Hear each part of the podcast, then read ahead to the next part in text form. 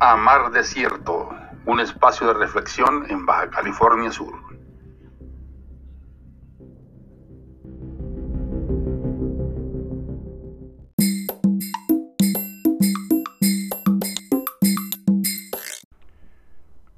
Buenas tardes, esto es un poquito la historia de cómo llegamos al punto de tener la fortuna de traer cabras murciano-granadinas en el año de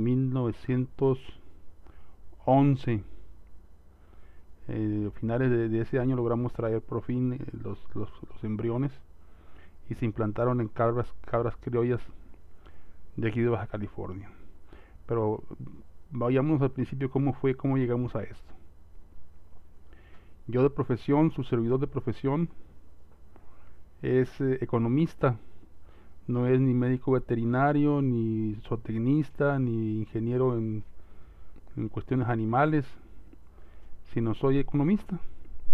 Y sobre todo soy economista cargado al, a la vertiente de desarrollo regional, que es un aspecto de la economía que siempre me ha llamado la atención. Eh, corría los años de 1995, el siglo pasado, cuando trabajaba en, en la Secretaría de Desarrollo, de Planeación y Desarrollo Económico del Gobierno del Estado, y me tocó eh, en suerte hacer un plan de, de, desarrollo de la capinocultura de Baja California Sur.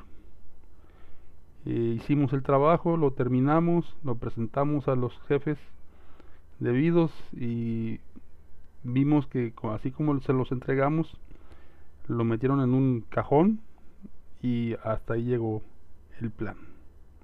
Nada más llegó a la ceremonia donde tenía que estar y se, guardó. Esto para mí fue muy frustrante y pues me puso a pensar que de qué valía mi trabajo. Entonces lo que, lo que tuve que hacer fue eh, buscar la forma de cómo combinar mi trabajo en las oficinas de gobierno del estado con el trabajo en campo para empezar a organizar y empezar a dar los pasos para, para llevar a la, realidad eh, el proyecto que estaba en papel. Rescatamos del cajón eh, este proyecto y empezamos a, a trabajar. Ese fue mi primer, mi primer acercamiento con, con el mundo de las cabras. Posteriormente, eh, pues realmente de las cabras en sí, pues yo no sabía absolutamente nada.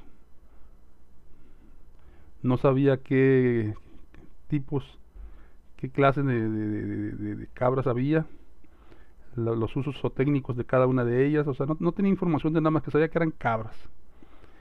Y, eh, pero me, me, interesó tanto que empecé a, a investigar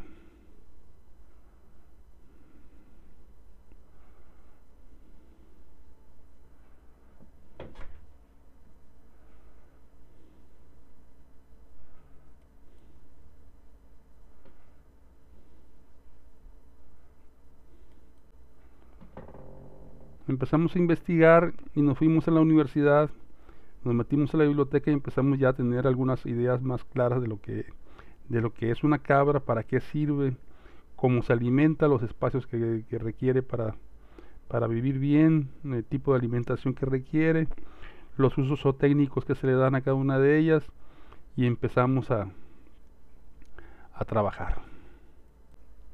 Pero en esta investigación que estábamos haciendo en la biblioteca de la Universidad Autónoma de Baja California Sur me encuentro, me, resalta mucho el, factor de la alimentación y me encuentro que eh, la alimentación eh, eh, representa más o menos un, entre un 70-80% del, del costo total del, funcionamiento de, un, de, un, de una granja, pues, ¿no? La alimentación ocupa más o menos el 80% de, del presupuesto.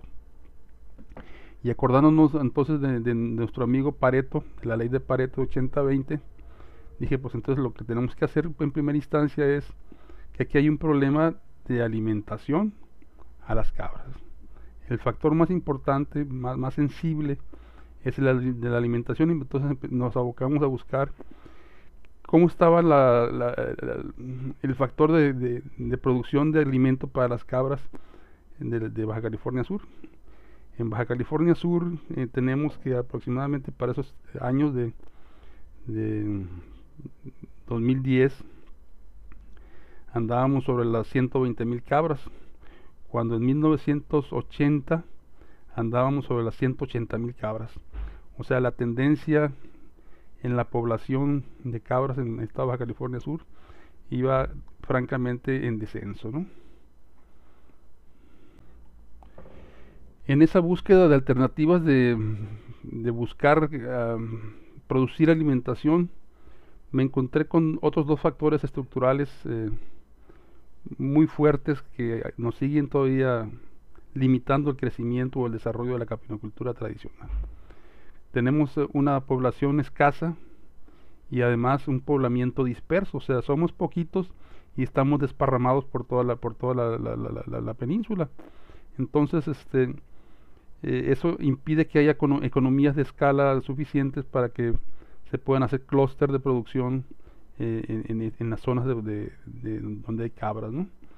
Y la otra eh, cuestión estructural que, que, afecta a la cuestión económica es que ah, por esta dispersión que hay, por la lejanía que está entre uno y otro, los caminos son, son pésimos, o sea, son, son casi intransitables. Y entonces el, poder hacer acopio de, la leche es, prácticamente imposible. Entonces esos son los, principales factores que están ahí. En, en, este, en este en esta búsqueda dimos con algo que me llamó mucho la atención, que fue la producción de forraje verde hidropónico.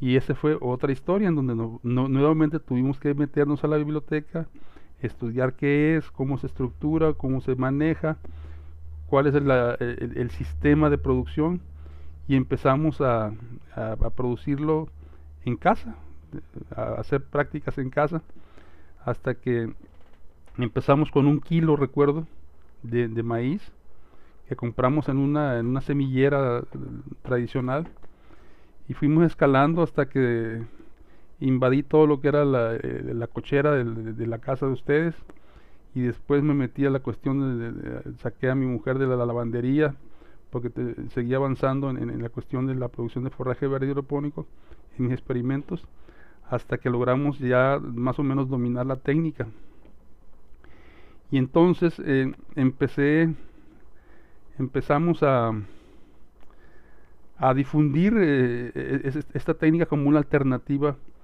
para los productores eh, caprinos en el estado. ¿Y por qué, por qué, por qué, por qué hacer tanto énfasis en la cuestión de la alimentación? No nomás de la, de la producción del alimento, sino sino que este alimento llegue a, ser comido por, la, por las cabras. Porque es muy sencillo. Nosotros los productores caprinos o, o, vinos o vacunos, yo me hice la pregunta, bueno, ¿qué, qué, vendo a fin de cuentas?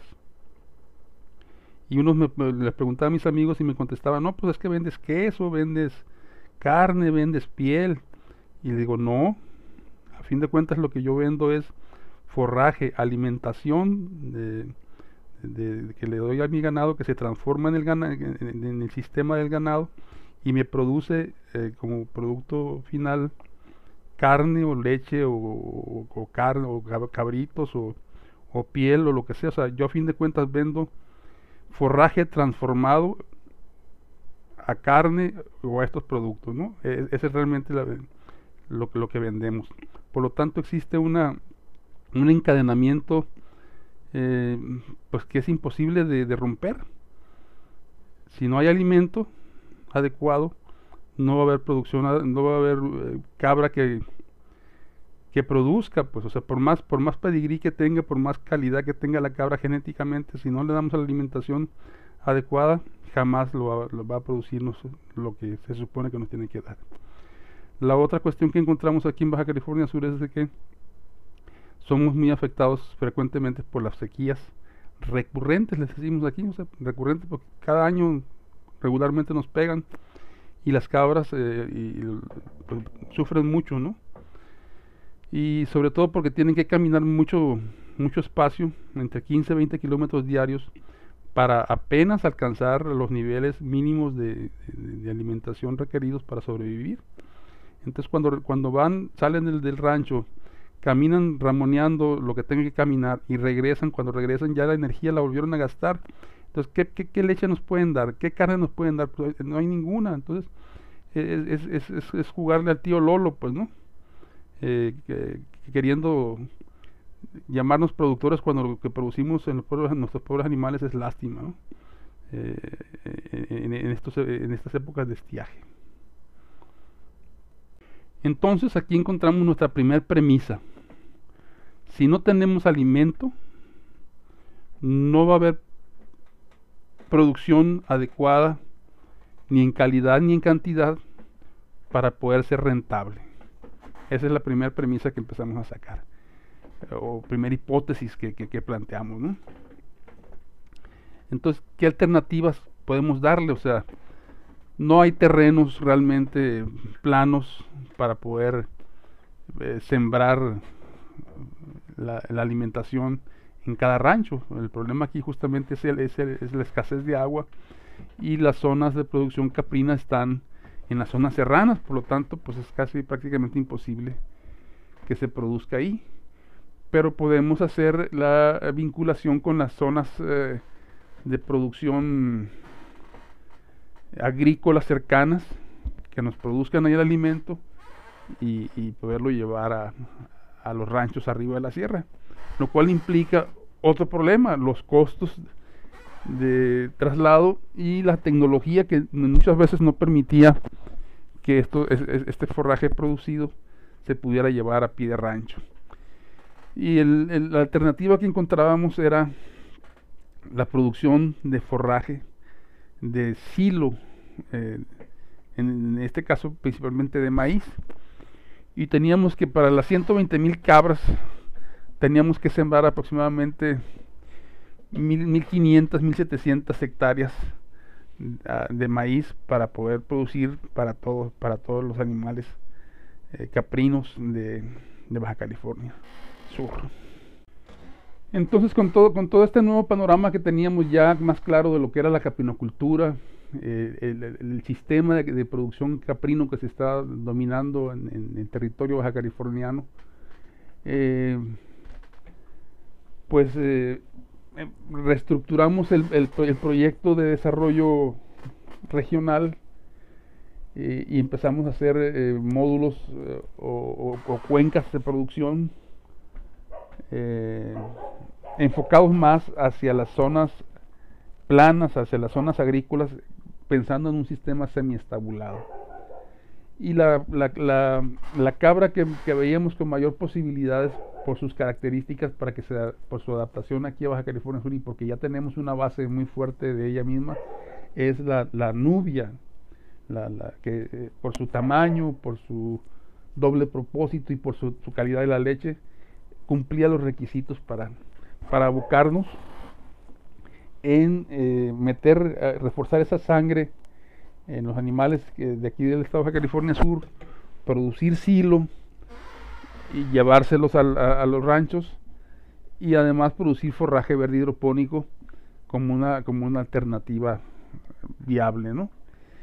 Nunca habíamos pensado todavía en, eh, en la murciano granadina. En este trayecto que vamos reformulando el proyecto original de desarrollo caprino eh, a través de un amigo eh, mandamos eh, que leyó mi proyecto leyó este leyó el proyecto de desarrollo le gustó y me comenta eh, que él conoce a unas personas, a unos españoles que estaban trabajando en San Francisco de la Sierra, en la, zona norte del estado, y que estaban trabajando con un estudio para ver la factibilidad de mejoramiento de la caprinocultura en esa región.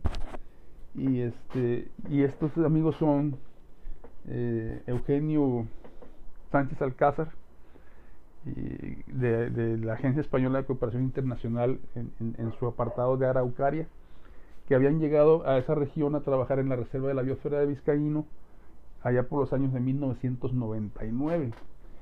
Y eh, le enviamos el proyecto a estas personas, les gustó el proyecto y nos mandaron a Costa Rica a hacer unos, unos cursos de, ganadería sustentable y ese tipo de cosas. Regresamos y para ese entonces eh, habían llegado refuerzos de España. Llegaron dos extraordinarios amigos que son Baltasar Urrutia López y Juan Carrizosa, excelentes amigos, que los conocimos y platicamos con ellos, nos dieron nuevas ideas y fue como empezamos a hablar de la, de la posibilidad de la Museo Granadina en Baja California Sur. Cuando ellos vinieron a hacer este trabajo, ellos trajeron a, través de, la, Reserva de la Biosfera de Vizcaíno y del gobierno del Estado a través de Juan Ramón, el, maestro Juan Ramón Rojas, eh, hicieron las gestiones para, para importar y traer semen de, de Musiano Granadina allá por los 2005, más o menos por esas fechas, donde fue la, la, primera la llegada de semen murciano granadino a México y directamente aquí a Baja California Sur. Este semen era eh, en un principio dedicado única y exclusivamente para la zona de San Francisco de la Sierra en la Reserva de la Biosfera de Vizcaíno. Pero este ya con la oportuna intervención de gobierno del estado, pues hicieron las gestiones para que ese semen que se traía exclusivamente para desarrollarlo en esa zona serrana de, producción de caprinos, se hiciera un, programa de inseminación en todo el estado, el cual fue todo un fracaso, porque no se cumplieron los protocolos adecuadamente para sincronizar y que tuviera un éxito la inseminación. Gran parte de ese semen se perdió, a excepción de la parte de San Francisco de la Sierra, en donde como era la base, ahí ellos llevaron un, protocolo ya más, más, eh, más estricto y sí quedó alguna sangre murciano-granadina allá en, en, San Francisco de la Sierra, principalmente con el grupo que lidera o lideraba en aquel tiempo este el chico chico ah, Arce Zúñiga Francisco un buen amigo eh, líder de los capinocultores por toda esa parte por allá. Y por allá hay una, una, parte de sangre que quedó ahí en esa, en esa región.